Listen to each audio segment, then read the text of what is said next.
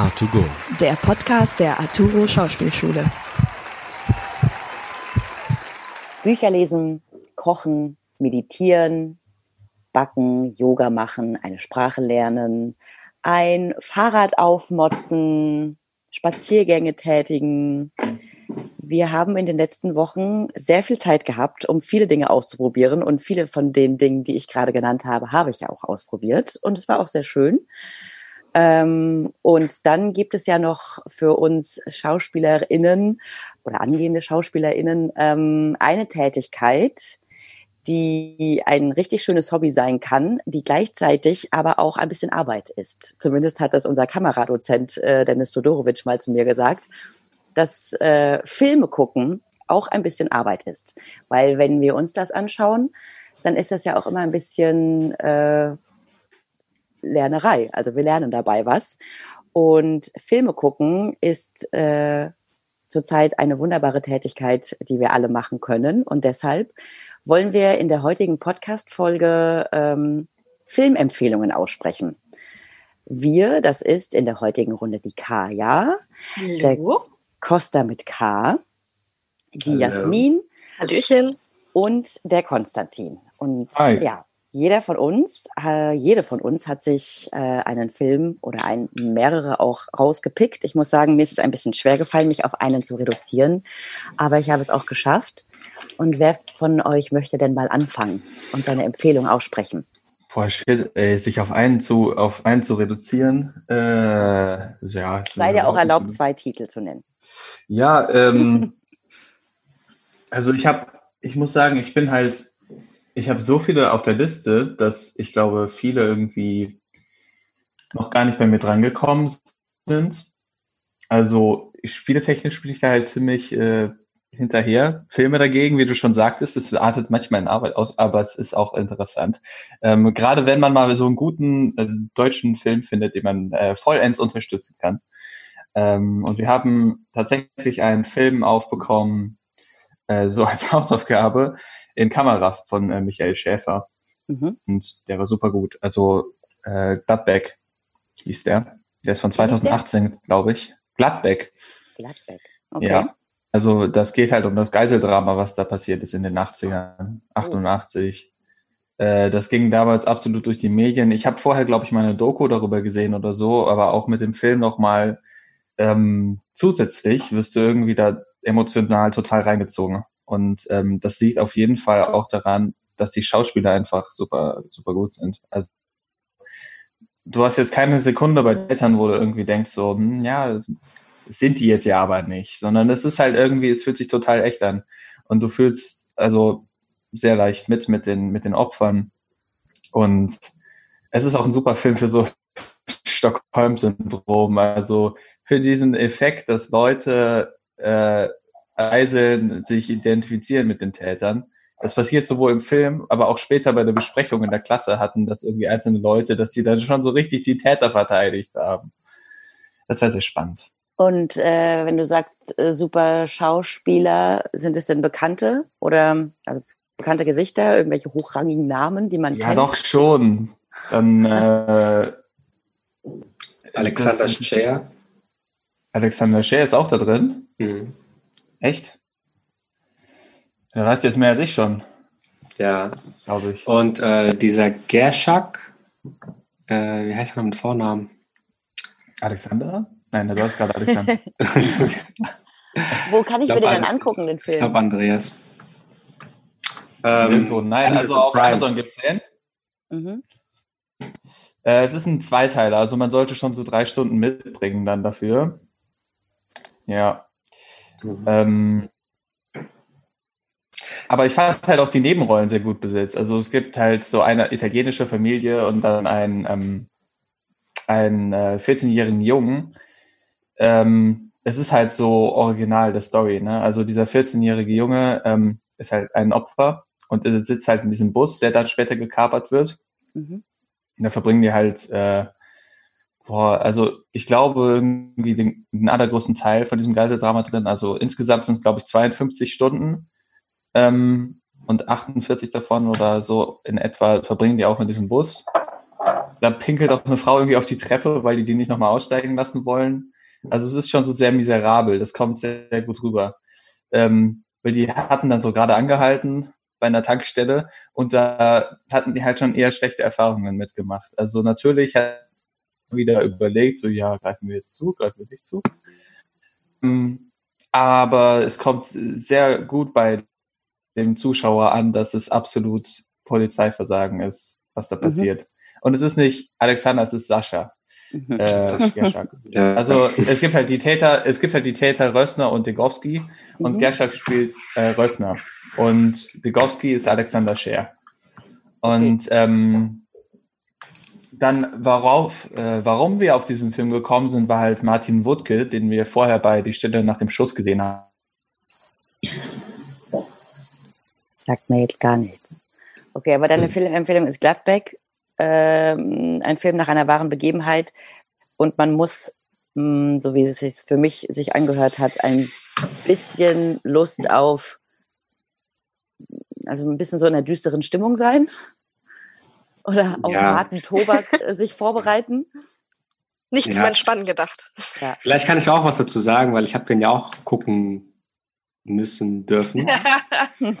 und ähm, ich muss sagen, ich hatte sehr gemischt, also ich hatte gemischte Gefühle einfach ja. danach, weil ich mhm. äh, zum einen natürlich ne, im Auftrag lernen äh, die Schauspieler gefeiert habe, aber gleichzeitig haben die mich angewidert, weil die halt so gut mhm. waren.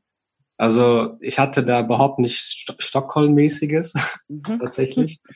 ähm, und ich war danach echt sehr, äh, ich war traurig, ich war echt mitgenommen und ich habe den Film zu Ende geguckt gehabt, mit der Doku danach auch noch, ähm, bevor wir in den Unterricht danach gegangen sind. Und äh, ich war da irgendwie, ich hatte Wut, Trauer, ich hatte alle Emotionen irgendwie drin, die so negativ sind.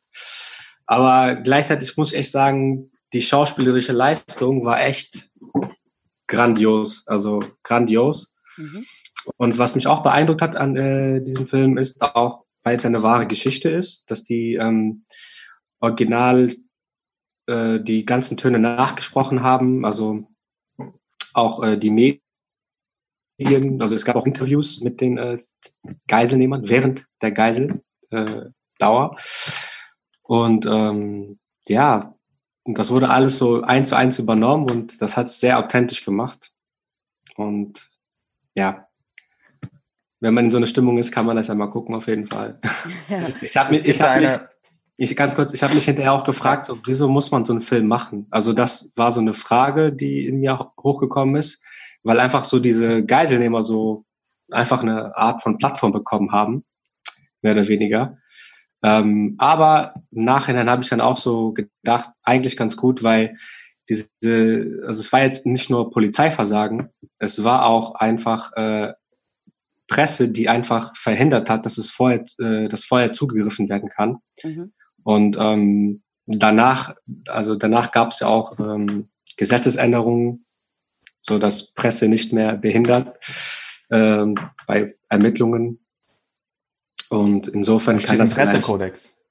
Genau. Also, ja, wenn man das dann so sieht, dann ist es okay, aber ähm, ich habe mich trotzdem gefragt, wieso muss man so einen Film machen? Gerade auch wegen den ähm, beteiligten Familien. Ne? Ja. Ich würde gerne Ulrich Nöthen noch erwähnen. Ich glaube, vielleicht ist der der bekannteste in dem Film. Ähm, ja, sehr wandelbar. Ich meine, ich kenne ihn, glaube ich, sehr gut aus dem Sams. Bibi Blocksberg auch. Ja? ja? ja? Und da ist er halt ähm, wieder so ein Polizeityp dann. Also so in der Position, so ungefähr wie Martin Wuttke, irgendwo so ein hohes Tier. Das, das ist so bescheuert, weil das halt auch so durchwechselt, ne? Weil die ja immer weiter fliegen können. Das fängt da irgendwo da in äh, Bremen an, aber dann übernimmt es ja irgendwann Nordrhein-Westfalen äh, und die kommen fast so außer Lande. Also die wollen dann ja noch ins Ausland fliegen. In Köln waren die auch. Ja, in der Fußgängerzone. Breite Straße. Mit den Geiseln. Jetzt hatte ja gerade Costa schon das Wort. Ähm, mach du doch einfach gleich mal weiter mit deiner Filmempfehlung, weil äh, Gladbeck ist es bei dir ja anscheinend nicht geworden. Nein. Nein, ähm, ja, ich hatte mir eigentlich in den Kopf gesetzt, auch einen deutschen Film zu gucken. Mhm. Ähm, einfach weil das ja unser Markt ist, mehr oder weniger. Und ähm, bin dann aber über YouTube, ähm, da schaue ich mir immer so Kurzfilme an, äh, auf einen Kurzfilm gestoßen, mhm. der von der Idee her dann auch verfilmt wurde ähm, auf Netflix. Allerdings ist es ein spanischer Film dann gewesen. Mhm. Äh, und der nennt sich The Platform oder auf Deutsch äh, Der Schacht. Und ähm, oh ja. Hast du ihn gesehen? ich habe ähm, ja, also ich habe so, ich habe praktisch bei Netflix wird dir das ja dann so angezeigt, so was neu ist. Mhm. Und dann habe ich das halt so in dieser Vorversion gesehen. Und ja. ich fand die Vorstellung, also die Idee dieser Serie oder des Films oder was jetzt auch, ich weiß jetzt nicht, was es ist, aber mhm. fand ich richtig krass. Okay, dann ja, äh, genau. Genau, also in dem Film äh, geht es um den besagten Schacht. Das ist eine Art Gefängnis, wobei, äh, wobei Leute auch freiwillig dahin gehen können. Und ähm, also genau, die tauschen dann etwas aus. Also die verbringen da Zeit und äh, bekommen dann irgendwas dafür. Und der Hauptdarsteller, der nennt sich Goren, ähm, der geht da rein, weil er einen anerkannten äh, äh, Studienabschluss haben möchte. Mhm. Also sein Leben vorher wird nicht so genau erklärt. Auf jeden Fall wirkt er sehr äh, mitgenommen und so verraucht und ähm, aber trotzdem intellektuell, sag ich mal.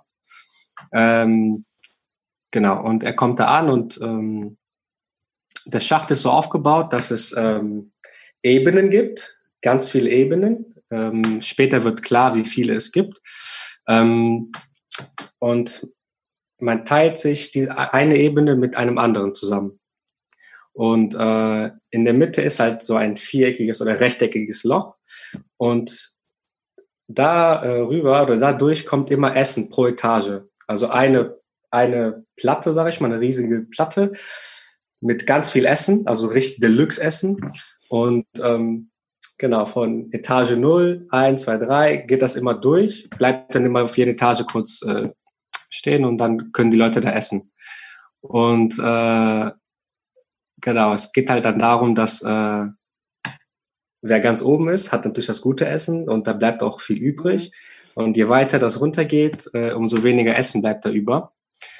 Ähm, genau, und das hat alles eine große Symbolik. Also kann man natürlich auf äh, Gesellschaft übertragen. Die, die oben sind, äh, genau, also die, die unten sind, hängen davon ab, äh, was oben übrig gelassen wird. Und ähm, genau, und das wusste der Hauptdarsteller nicht, Goreng und landet dann zunächst einmal auf Etage, was war das, äh, 48 mit einem Insassen und mit einem anderen Insassen, der äh, ist ein alter Mann und der ist auch so total genervt vom Leben oder hat ein bisschen mit dem Leben abgeschlossen und äh, scheißt auf alles, mehr oder weniger, darum geht's da bei ihm. Und ähm, der erklärt ihm halt dann so, wie das Ganze so da funktioniert.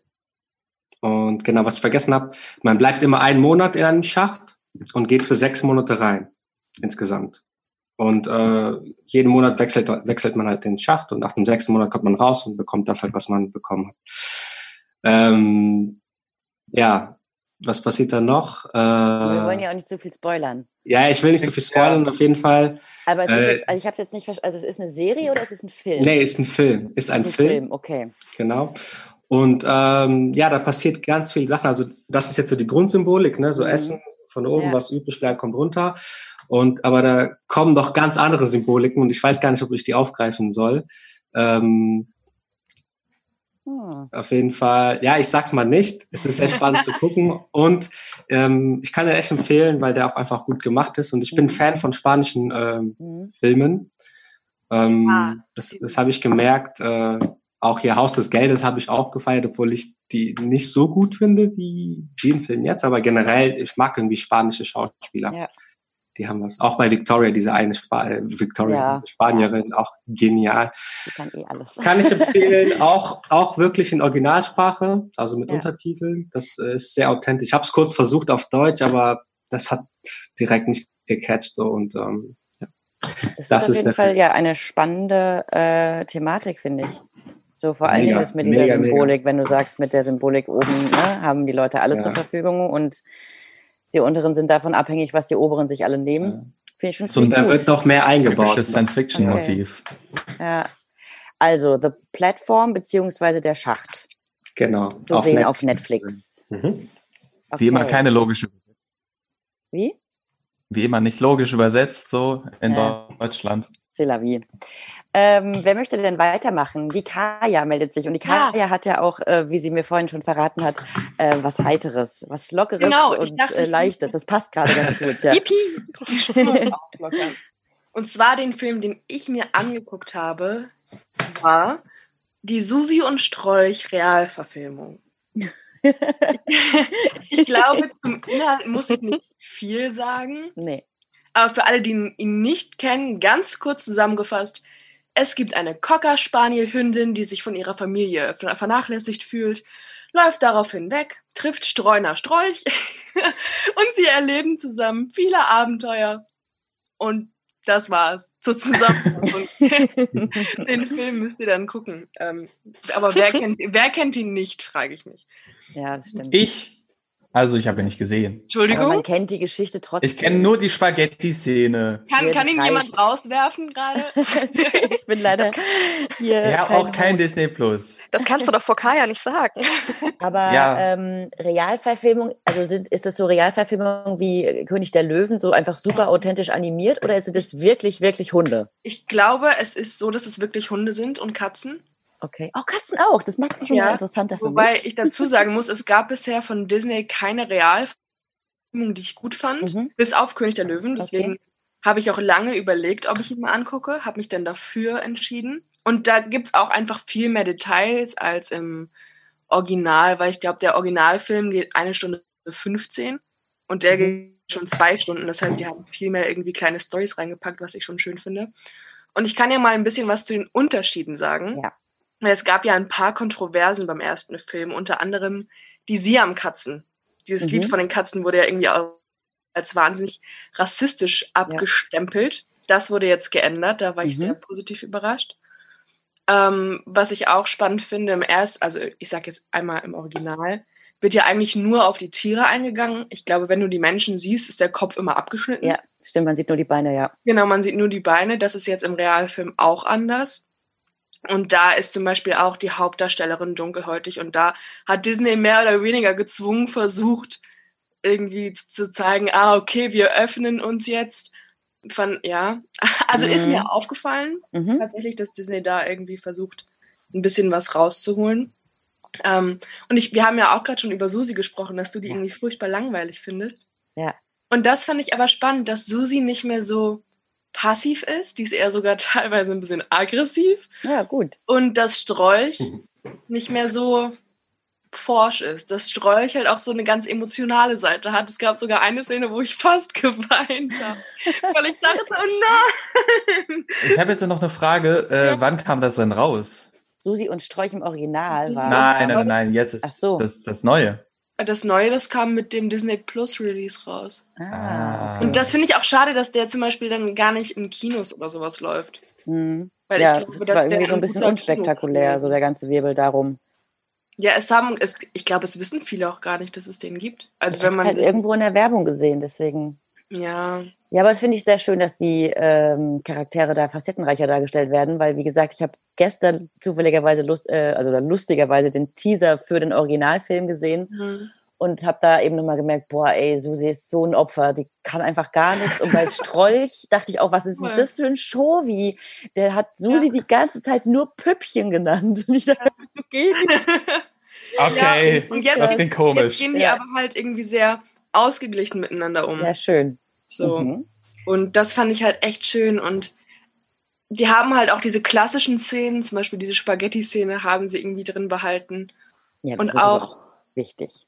Ähm, ja, diese ganze Schlussszene mit der Ratte, die ist auch irgendwie einfach schöner dargestellt. Mhm. Und es war für Strolch auch eigentlich konstant eine Bedrohung da, dass du auch immer mit ihm mitgefühlt hast und dachtest so, nein, der darf doch jetzt nicht irgendwie gefangen werden und es war einfach immer so ein Puls darunter, das mhm. für einen Disney-Film, sage ich mal, ja. ganz schön war. Und ich finde es halt schön, dass Disney wirklich versucht, irgendwie auf Diversität und keinen Rassismus und sowas zu setzen. Das hat mich irgendwie an dem Film. Ja, Disney hat aber auch echt ganz schön viel gut zu machen, so aus den ja. Sachen, die sie in den 90ern rausgebracht ja. haben. Wenn es so mit der Klatsche kommt, dann ist es immer ein bisschen ja. schmerzhaft. Wir haben auch einige Charaktere komplett verändert. Zum Beispiel, es gibt ja den, den Jock, diesen kleinen schwarzen Terrier. Mhm. Das ist jetzt einfach eine Frau, mhm. die sich die ganze Zeit im Kostüm von ihrer Halterin malen lässt und das total geil findet. Wo ich mir dachte, das ist null mehr der Charakter, der es okay. vorher war. Warum? Aber ja, ich glaube, man kann über den Film auch streiten, natürlich. Mhm. Vor allem über den Sinn dieses Films. Mhm. So. Aber ich glaube, man kann ihn sich gut angucken und dann kann sich jeder seine eigene Meinung bilden. Ich war anfangs skeptisch, hat aber das Kaya-Siegel bekommen. Das Kaya-Siegel, okay, sehr gut. Kaya-Siegel, ja, spricht ja schon mal viel für sich dann. Äh, auf Disney Plus zu sehen. Yes. Okay. Jasmin, möchtest ja, du weitermachen? Äh, mit Disney Plus kann ich gerne direkt weitermachen.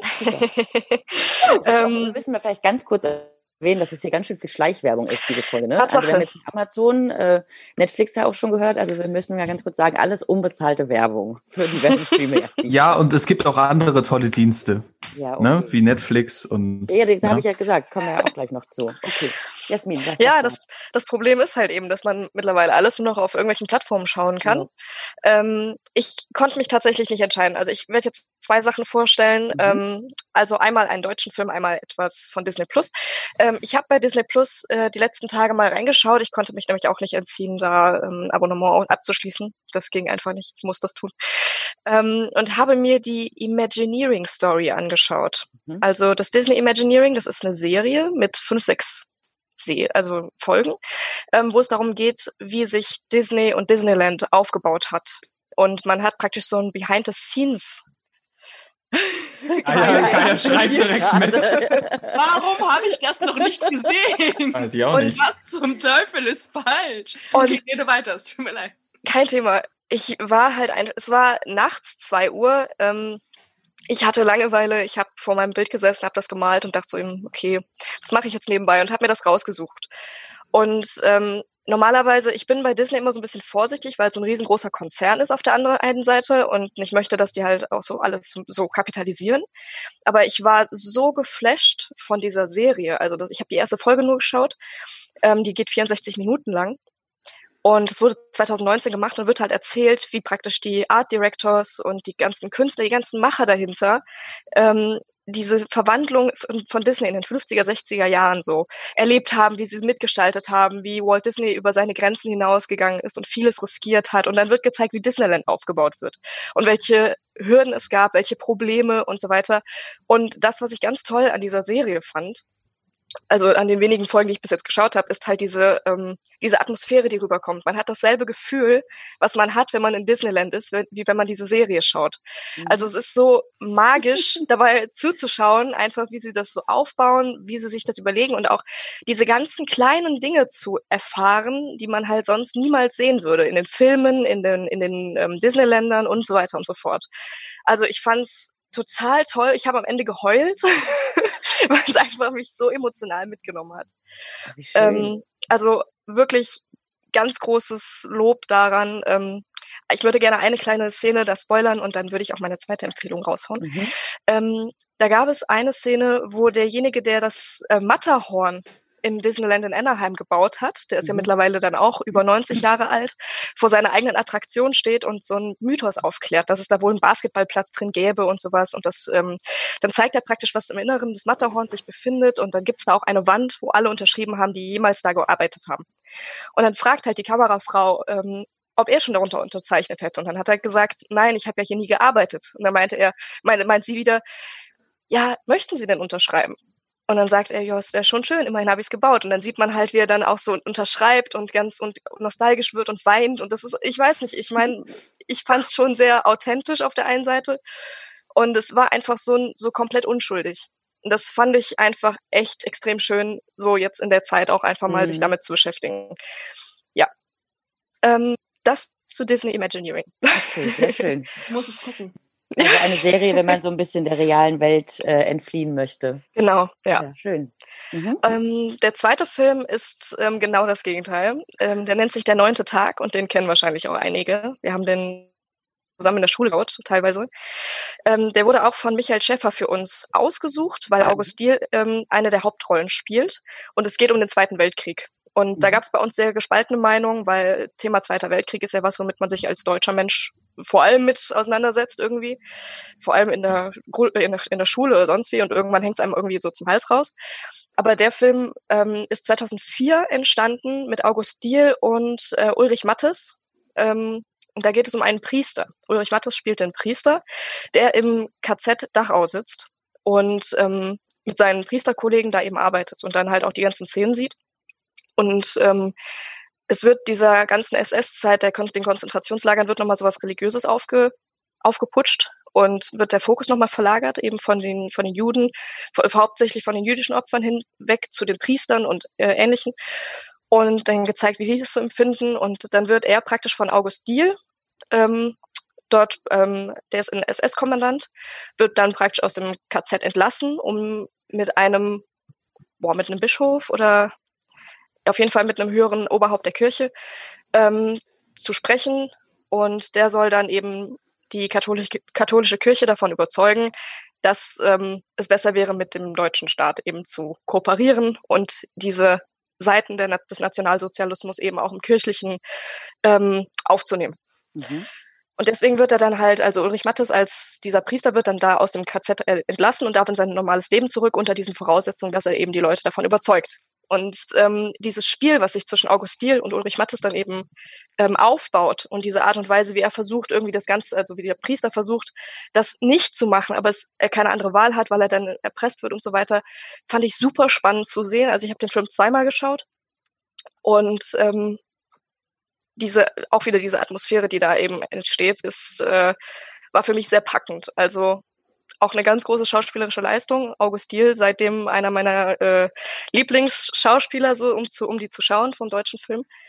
Und ähm, ja, also da war ich schon geflecht, geflecht, was man da so, was man da so sieht, auf jeden Fall.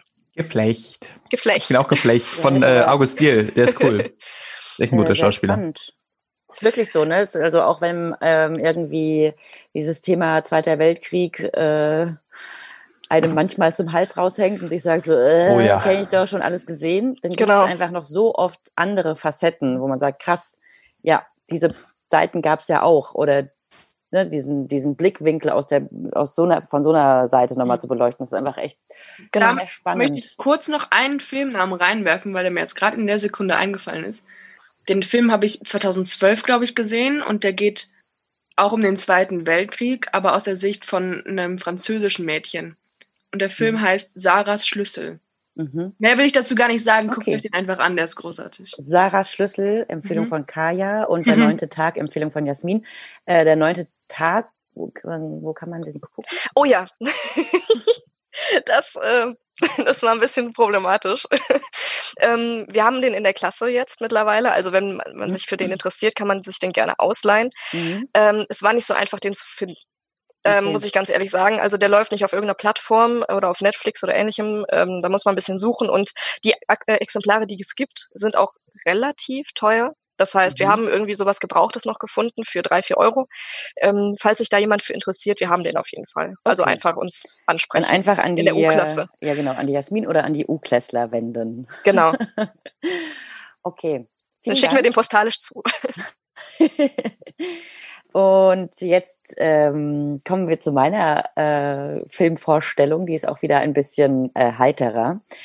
Äh, und ich muss ein bisschen aufpassen, dass ich nicht total in die Schwärmerei und Träumerei verfalle. Ähm, mhm. Weil eigentlich meine Filmempfehlung könnte mehr eine ähm, Schauspielerempfehlung sein, äh, nämlich Timothy Chalamet. Ähm, yes! Ja. und äh, den Film, in dem ich ihn lieben gelernt habe, ist äh, Call Me By Your Name. Der ist ja letzten Sommer, habe ich den im Open Air Kino schon gesehen. Und Open Air ist ja dann immer schon etwas älter. Und äh, da fand ich den noch gar nicht so, hm, naja gut. Jetzt habe ich den vor kurzem nochmal auf Netflix geguckt, da kann man den auch gerade sehen. Und äh, ich kam einfach nicht mehr klar. Also dieser Film, der spricht mich persönlich auch in so vielen verschiedenen Aspekten an, dass also der kann mich einfach nur abholen. Timothy Chalamet spricht Französisch. Sowas liebe ich schon mal. Einfach nur Französisch. Männer, die Französisch sprechen, schmelze ich dahin. Ähm, Timothy Chalamet ist ein ähm, junger 17-jähriger Junge, äh, der mit seiner Familie in Italien lebt. Zumindest verbringt er in Italien immer den Sommer. Und sein Vater ist irgendwie äh, Professor in Archäologie oder ähnliches und braucht im Sommer immer äh, Unterstützung von einem Studenten und einer Studentin. Und es kommt ein junger Mann aus Amerika, glaube ich, oder ist er Engländer? Ich weiß es gar nicht genau. Ähm, auf jeden Fall ein junger Student kommt zu ihnen in, ins Haus und verbringt den Sommer mit ihm. Und äh, Timothy verliebt sich in diesen Mann. Und dieser Mann verliebt sich auch in Timothy, trotz des Altersunterschiedes. Und der Film spielt, glaube ich, in den frühen 80er Jahren. Und der Film ist unglaublich äh, aufgeklärt dafür, weil die Familie äh, total locker damit umgeht, dass ihr 17-jähriger Sohn eine Affäre mit einem Mann, der auch noch erheblich oder ja, erheblich einfach älter ist als er. Und ähm, die Verbindung zwischen oder die Beziehung zwischen den, dem Sohn und den Eltern, die ist einfach total äh, ohne klischeehaft Bilderbuch zu sein, also wirklich einfach vorbildlich und total schön zu sehen. Ähm, ja, und der krönende Abschluss, warum mir dieser Film eben so gut gefällt, ist, weil er ja in Italien spielt und ich einfach auch der totale Italien-Fan bin.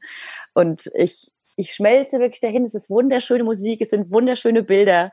Die Beziehung zwischen den zwei Männern, die ist so schön und so intensiv, ähm, dass ich jetzt manchmal noch daran denke und äh, vorstelle, oh Gott, das ist so, mhm. wie kommen die darüber hinweg, dass die sich so sehr geliebt haben?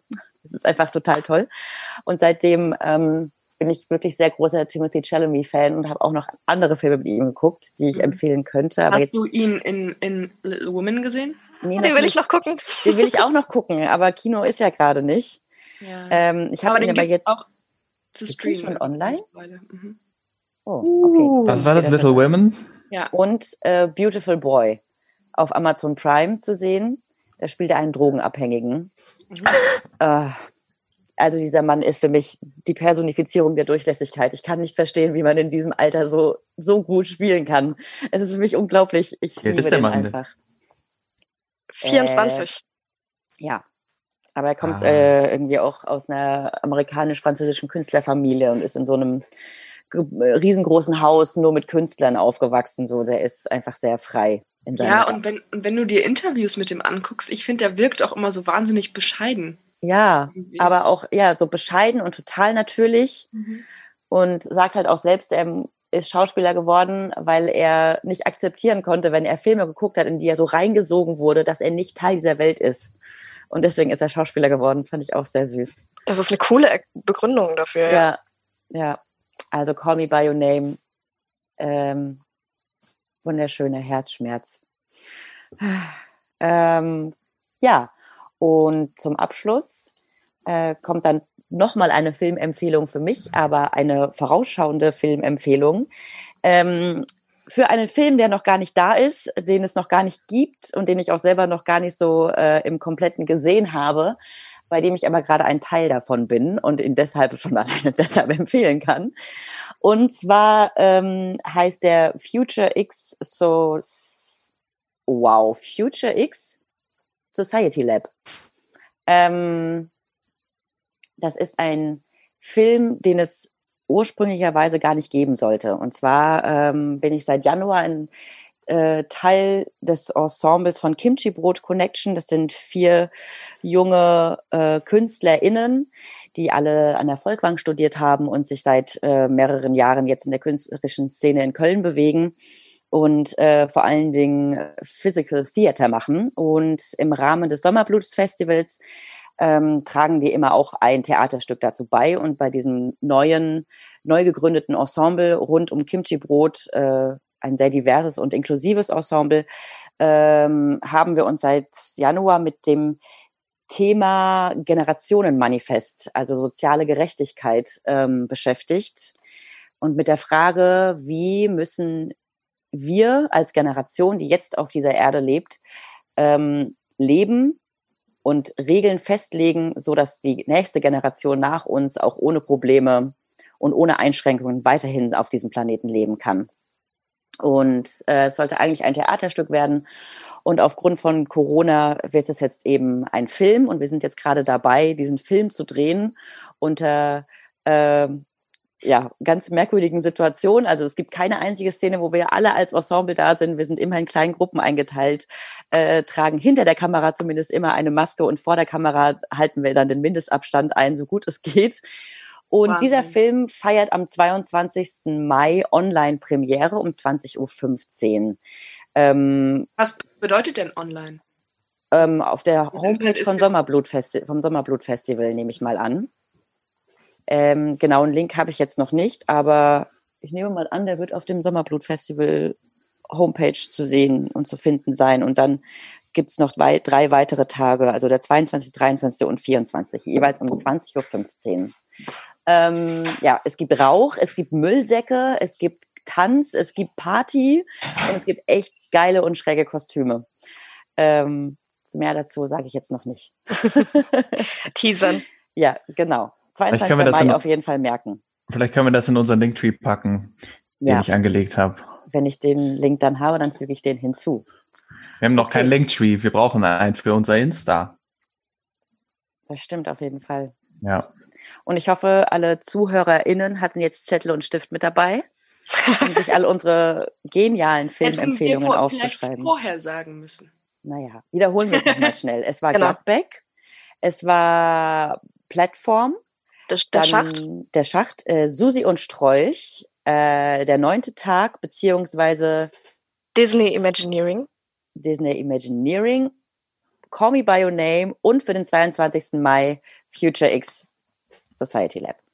Ja, also jetzt mit diesen ganzen tollen Empfehlungen kann Social Distancing und den, äh, der Lockdown auch noch einen ganzen Monat weitergehen, würde ich sagen. Kaya schüttelt den Kopf. Okay, wir bleiben optimistisch und ich danke euch vielmals. Alright. Ciao. Ciao. Ciao. A2Go. A2Go. A2Go. A2Go. A2Go. A2Go. A2Go. A2Go. A2Go. A2Go. A2Go. go. A2Go.